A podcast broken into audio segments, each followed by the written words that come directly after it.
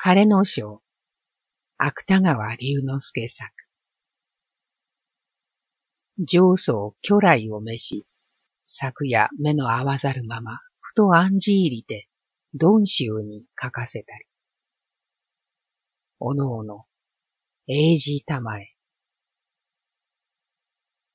旅に病んで、夢は枯野を駆け巡る。花屋日元禄七年十月十二日の午後である。ひとしきり赤々と朝焼けた空は、また昨日のようにしぐれるかと、大阪金土の寝起きの目を遠い瓦屋根の向こうに誘ったが、幸い葉を振るった柳の梢を煙らせるほどの雨もなく、やがて曇りながらも薄明るい物静かな冬の昼になった。立ち並んだ町屋の間を流れるともなく流れる川の水さえ、今日はぼんやりと艶を消して、その水に浮く根深のくずも気のせいか青い色が冷たくない。まして、岸を行く行き来の人々は、丸頭巾をかぶったのも、川旅を履いたのも、皆木枯らしの吹く世の中を忘れたように、うっそりとして歩いていく。のれんの色、車の行き交い、人形芝居の遠い三味線の音。すべてが薄明るい、物静かな冬の昼を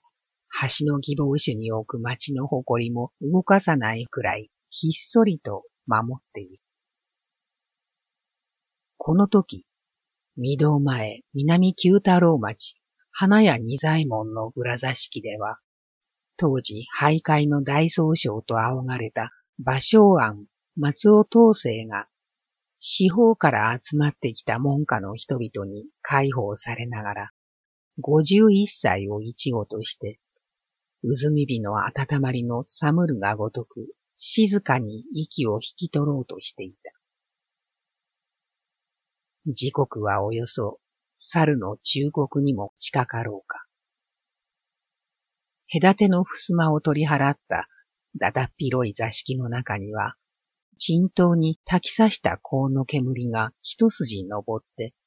天下の冬を庭先に据えた新しい障子の色もここばかりは暗く陰りながら身にしみるようにヒヤヒヤする。その障子の方を枕にして、若年と横たわった芭蕉の周りには、まず医者の木節がヤグの下から手を入れて窓い脈を守りながら、浮かない眉を潜めていた。その後ろにすくまってさっきから小声の照明を立たないのは、この度、伊賀から共に立ってきた老木の次郎兵衛に違いない。と思うとまた、木節の隣には、誰の目にもそれと知れる、大氷肥満の紳士企画が、紬の角同士の懐を応用に膨らませて、憲法顧問の肩をそば立てた物腰の凛々しい巨来と一緒に、じっと師匠の容体を伺っている。それから企画の後ろには、奉仕じみた上層が手首に菩提樹の術をかけて淡然と控えていたが、隣に座を占めたオツ州の絶えず鼻をすすっているのは、もう込み上げてくる悲しさに耐えられなくなったからであろう。その様子をじろじろ眺めながら、古衣の袖をかき繕って、不愛想な音買いを反らせている背の低い創業は、異年棒で、これは色の浅黒い豪福そうな思考と肩を並べて木節の向こうに座っていた。あとはただ何人かの弟子たちが皆息もしないように静まり返ってあるいは右、あるいは左と師匠の床を囲みながら限りない死別の名残を惜しんでいる。が、その中でもたった一人座敷の隅にうずくまって、ぴったり畳にひれ伏したまま、同国の声を漏らしていたのは、清舟ではないかと思われる。しかし、これさえ座敷の中の薄ら寒い沈黙に抑えられて、沈頭の香のかすかな匂いを乱すほどの声も立てない。芭蕉は、さっき胆石にかすれた声で、おぼつかない遺言をした後は、半ば目を見開いたまま、昏睡の状態に入ったらしい。薄いものある顔は、肝骨ばかりあらわに痩せ細って、シワに囲まれた唇にも、とうに血の気はなくなってしまった。ことに痛ましいのは、その目の色で、これはぼんやりした光を浮かべながら、まるで屋根の向こうにある際限ない寒空でも望むように、いたずらに遠いところを見合っている。旅に病んで、夢は枯野を駆け巡る。ことによると、この時、この取り留めのない視線の中には、三四日前に彼自身がその自生の句に応じた通り、ぼうぼうとした枯野の母色が一根の月の光もなく、夢のように漂ってでもいたのかもしれない。水を。木節はやがてこう言って静かに後ろにいる次郎兵衛を帰り見た。一碗の水と一本の羽用事とは、すでにこの老木が用意しておいたところである。彼は二品をおずおず主人の枕元へ押し並べると、思い出したようにまた口を早めて、千年に照明を唱え始めた。次郎兵衛の素朴な三河育ちの心には、芭蕉にせよ、誰にせよ、等しく悲願に往生するのなら、等しくまた、御田の慈悲にすがるべきはずだという固い信念が根を張っていたからであろう。一方また、木節は、水をといった刹那の間、果たして自分は医師として万法を尽くしたろうかという、いつもの疑惑に遭遇したが、すぐにまた自ら励ますような心持ちになって、隣にいた企画の方を振り向きながら、無言のままちょいと合図をした。芭蕉の床を囲んでいた一同の心に、いよいよという緊張した感じがとっさにひらめいたのは、この時である。が、その緊張した感じと前後して、一種の弛緩した感じが、いわば来るべきものがついに来たという安心に似た心持ちが通り過ぎたこともまた争われない。ただ、この安心に似た心持ちは、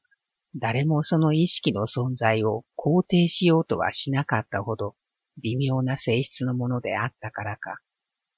現にここにいる一同の中では最も現実的な企画でさえ、折から顔を見合わせた木節と、際どく相手の目の中に同じ心持ちを読み合ったときは、さすがにぎょっとせずにはいられなかったのであろう。彼は慌ただしく視線を傍らへ反らせると、さりげなく羽用事を取り上げて、では、お先へと、隣の巨来に挨拶した。そうしてその羽用事へ湯飲みの水を浸しながら熱い膝をにじらせて、そっと今和の師匠の顔を覗き込んだ。実を言うと、彼はこうなるまでに師匠と根性の別れを告げるということは、さぞ悲しいものであろうぐらいな予測めいた考えもなかったわけではない。が、こうしていよいよ末後の水を取ってみると、自分の実際の心持ちは全然その芝居めいた予測を裏切って、いかにも冷淡に澄み渡っている。のみならず、さらに企画が意外だったことには、文字通り骨と皮ばかりに痩せ衰えた知識の師匠の不気味な姿は、ほとんど表を背けずにはいられなかったほど、激しい嫌悪の情を彼に起こさせた。いや、単に激しいと言ったのでは、まだ十分な表現ではない。それは、あたかも目に見えない毒物のように、生理的な作用さえも及ぼしてくる、最も耐え難い種類の嫌悪であった。彼はこの時、偶然な契機によって醜き一切に対する反感を師匠の病苦の上に漏らしたのであろうか。あるいはまた、生の強楽語る彼にとって、そこに象徴された死の事実がこの上もなく呪うべき自然の威嚇だったのであろうか。とにかく、水死の芭蕉の顔に言いようのない不快を感じた企画は、ほとんど何の悲しみもなく、その紫がかった薄い唇に一はけの水を塗るや否や、顔をしかめて引き下がった。もっとも、その引き下がるときに、自責に似た一種の心持ちが、刹那に彼の心をかすめもしたが、彼の先に感じていた嫌悪の情は、そういう道徳感に考慮すべく、あまり強烈だったものらしい。企画に次いで羽用事を取り上げたのは、さっき木節が合図をした時から、すでに心の落ち着きを失っていたらしい巨来である。日頃から狂犬の名を得ていた彼は、一同に軽く会釈をして芭蕉の枕元へすり寄ったが、そこに横たわっていた老廃開始の闇ほうけた顔を眺めると、ある満足と開墾との不思議に錯雑した心持ちを嫌でも味わわなければならなかった。しかも、その満足と開墾とは、まるで影と日向のように離れられない因縁を背負って、実はこの四五日以前から絶えず昇進な彼の気分をかき乱していたのである。というのは、師匠の重病だという知らせを聞くや否や、すぐに伏見から船に乗って、深夜にも構わず、この花屋の門を叩いて以来、彼は師匠の看病を一日も怠ったということはない。その上、指導に頼み込んで、手伝いの終戦を引き受けさせるやら、住吉大明神へ人を立てて病気本復を祈らせるやら、あるいはまた花や二左衛門に相談して、郷土類の買い入れをしてもらうやら。ほとんど彼一人が車輪になって万事万端の世話を焼いた。それはもちろん、巨来自身進んでことに当たったので、誰に恩を着せようという気も皆無だったことは事実であるが、一心を挙げて師匠の解放に没頭したという自覚は勢い彼の心の底に大きな満足の種をまいた。それがただ意識せられざる満足として彼の活動の背景に温かい心持ちを広げていたうちは、もとより彼も行中座がに何らのこだわりを感じなかったらしい。さもなければ、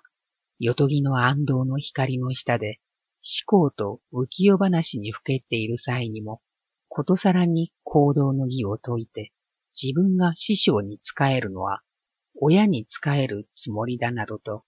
長々しい十回はしなかったであろう。しかし、その時、得意な彼は、人の悪い思考の顔に、ちらりとひらめいた苦笑を見ると、急に今までの心の調和に狂いのできたことを意識した。そうして、その狂いの原因は、初めて気のついた自分の満足と、その満足に対する自己批評とに損していることを発見した。明日にもわからない大病の師匠を看護しながら、その容体をでも心配することか。いたずらに自分の骨折りぶりを満足の目で眺めている。これは確かに彼のごとき正直者の身にとって自らやましい心持ちだったのに違いない。それ以来、巨来は何をするのにも、この満足と開墾との感覚から自然とある程度の成虫を感じ出した。まさに思考の目の中に偶然でも微小の顔が見えるときは、かえってその満足の自覚なるものが一層明白に意識されて、その結果、いよいよ自分の癒しさを情けなく思ったこともたびたびある。それが何日か続いた今日、こうして師匠の枕元で末後の水を供する段になると、道徳的に潔癖な、しかも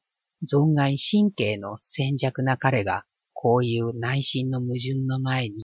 全然落ち着きを失ったのは、気の毒ではあるが、無理もない。だから、巨来は羽用事を取り上げると、妙に体中が硬くなって、その水を含んだ白い先も芭蕉の唇を撫でながら、しきりに震えていたぐらい異常な興奮に襲われた。が、幸い、それとともに彼のまつげに溢れようとしていた涙の玉もあったので、彼を見ていた門弟たちは、おそらくあの辛辣な思考まで、全くこの興奮も彼の悲しみの結果だと解釈していたことである。やがて巨来がまた憲法顧問の肩をそば立てて、おずおず席に服すると、羽用事はその後ろにいた上層の手へ渡された。日頃から老実な彼がつつましく節目になって、何やらかすかに口の中でずしながら、静かに師匠の唇を潤している姿は、おそらく誰の見た目にも厳かだったのにそう言いない。が、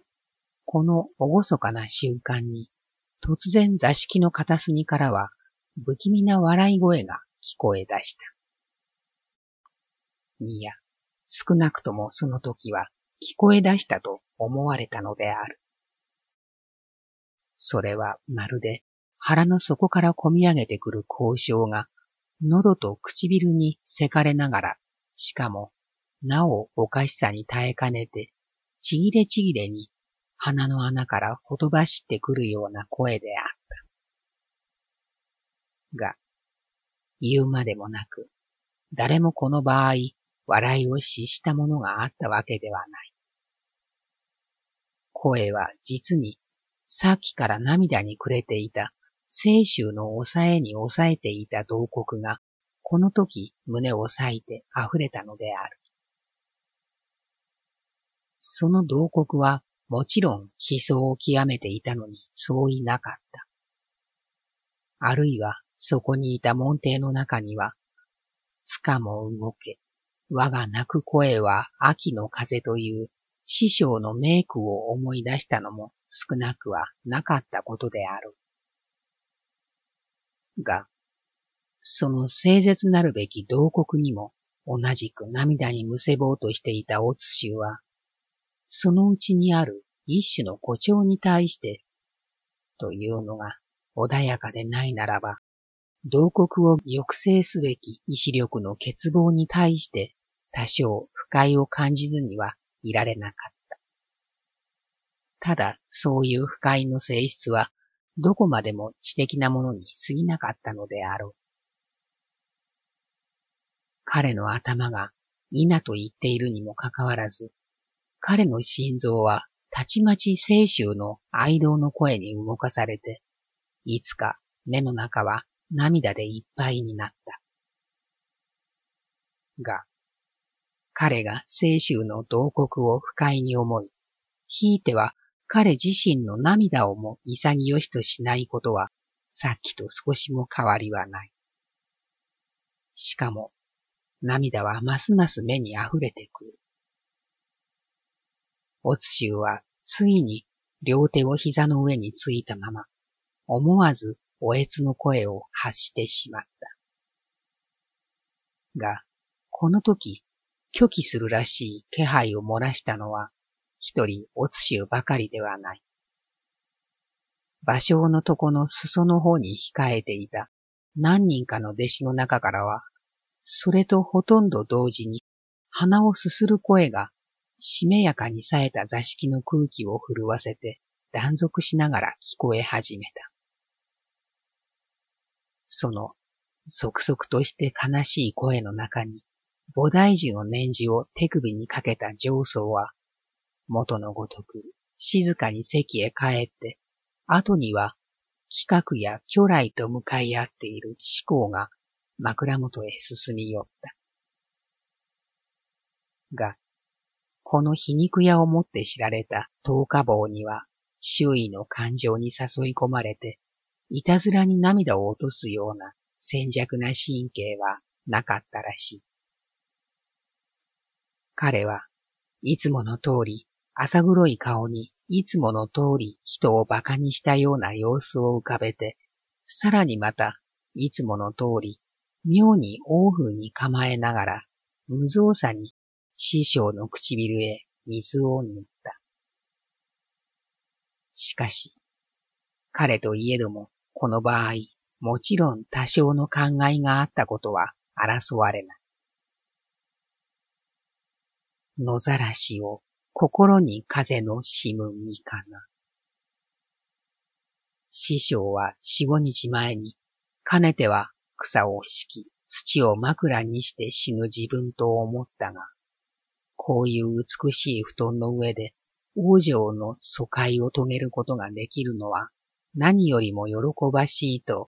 繰り返して自分たちに礼を言われたことがある。が、実は彼ののただ中も、この花屋の裏座敷も大した相違があるわけではない。現にこうして口を示している自分にしても三四日前までは師匠に自制の句がないのを気にかけていた。それから昨日は師匠の北区を滅後に一周する計画を立てていた。最後に今日はたった今まで刻々臨終に近づいていく師匠を、どこかその経過に興味でもあるような観察的な目で眺めていた。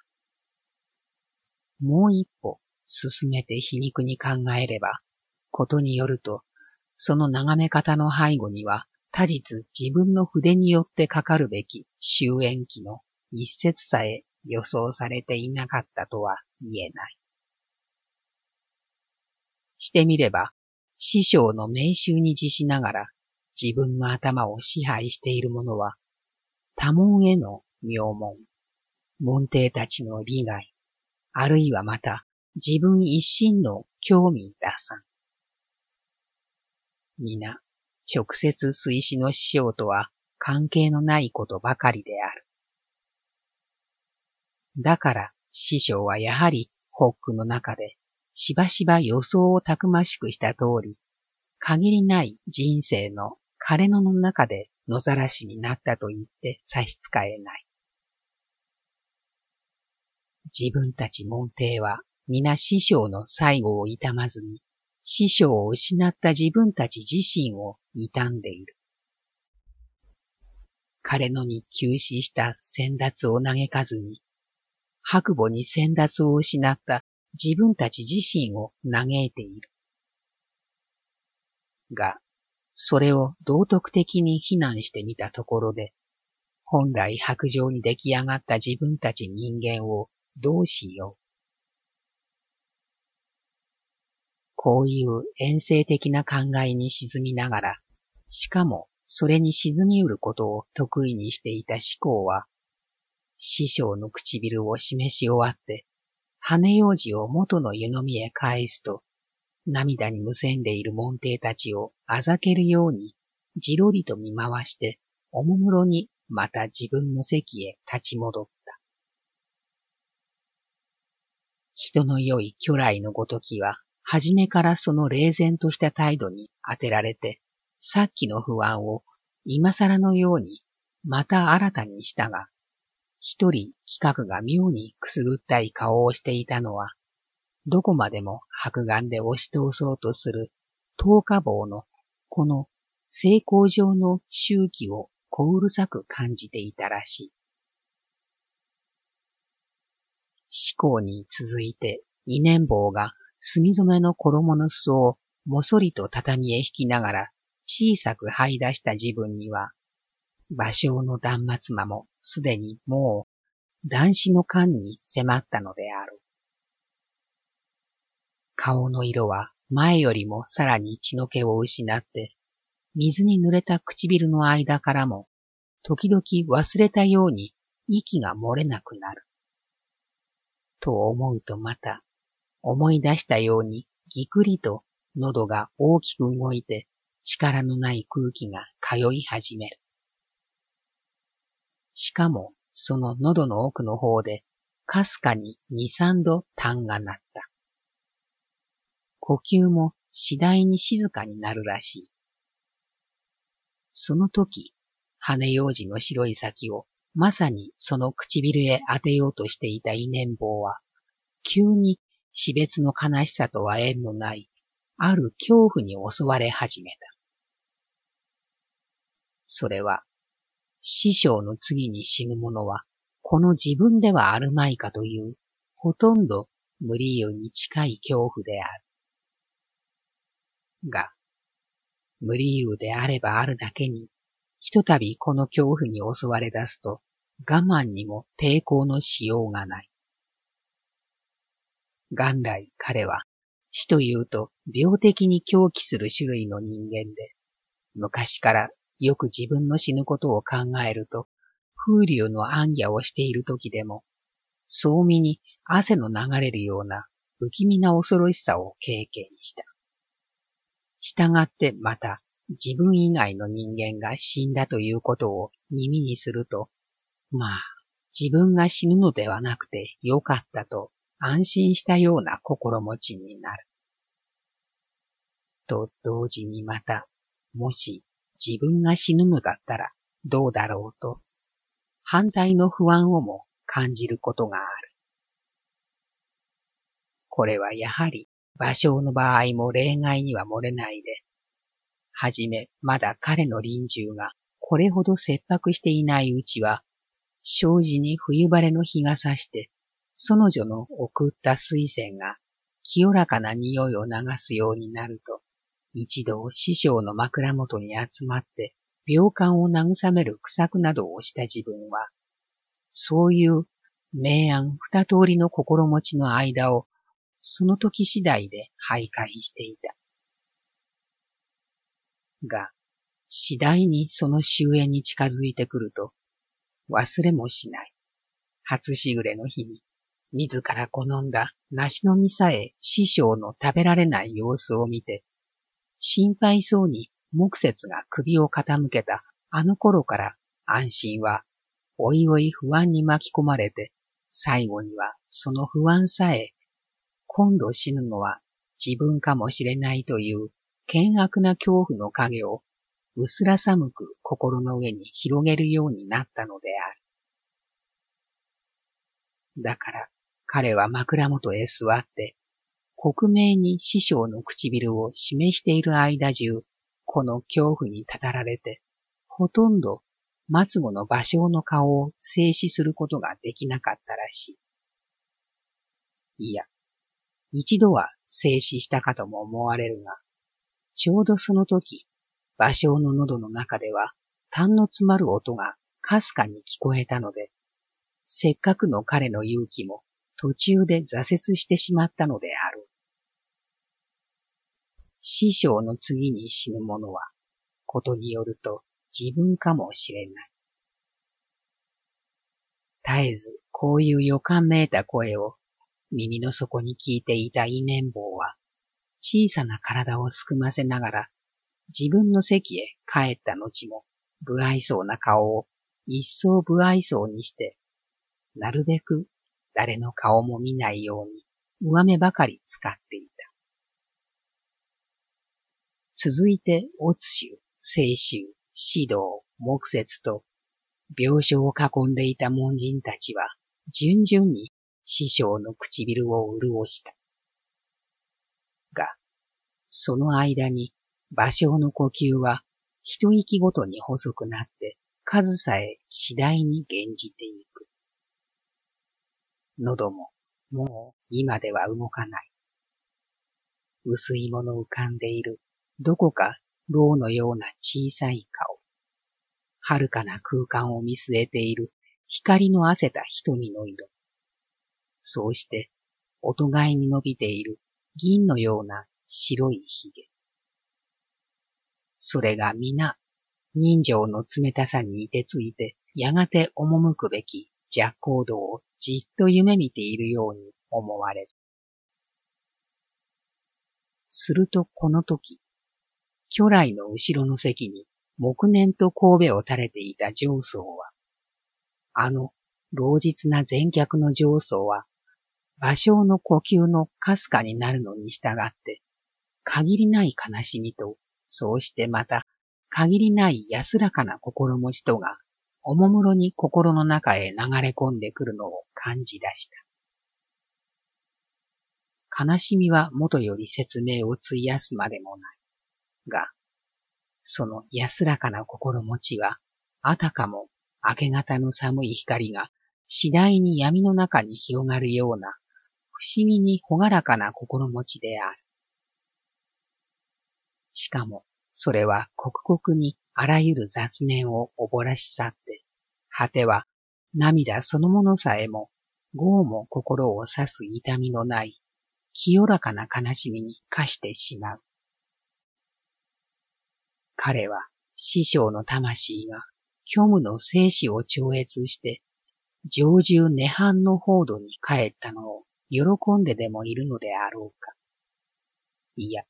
これは彼自身にも肯定のできない理由であった。それならば、ああ、誰かいたずらに思想を逡巡して、己を欺くの具をあえてしよう。上層のこの安らかな心持ちは、久しく芭蕉の人格的圧力の漆黒に虚しく屈していた彼の自由な精神が、その本来の力を持ってようやく手足を伸ばそうとする解放の喜びだったのである。彼はこの高骨たる悲しい喜びの中に菩提寺の念珠をつまぐりながら周囲にすすり泣く門弟たちも眼底を払って去ったごとく、浸透にかすかな笑みを浮かべて、うやうやしく臨終の芭蕉に礼拝した。こうして古今に輪を絶した徘徊の大総称、芭蕉庵松尾統制は、悲嘆限りなき門弟たちに囲まれたまま、公然として職行に就いたのである。大正七年九月。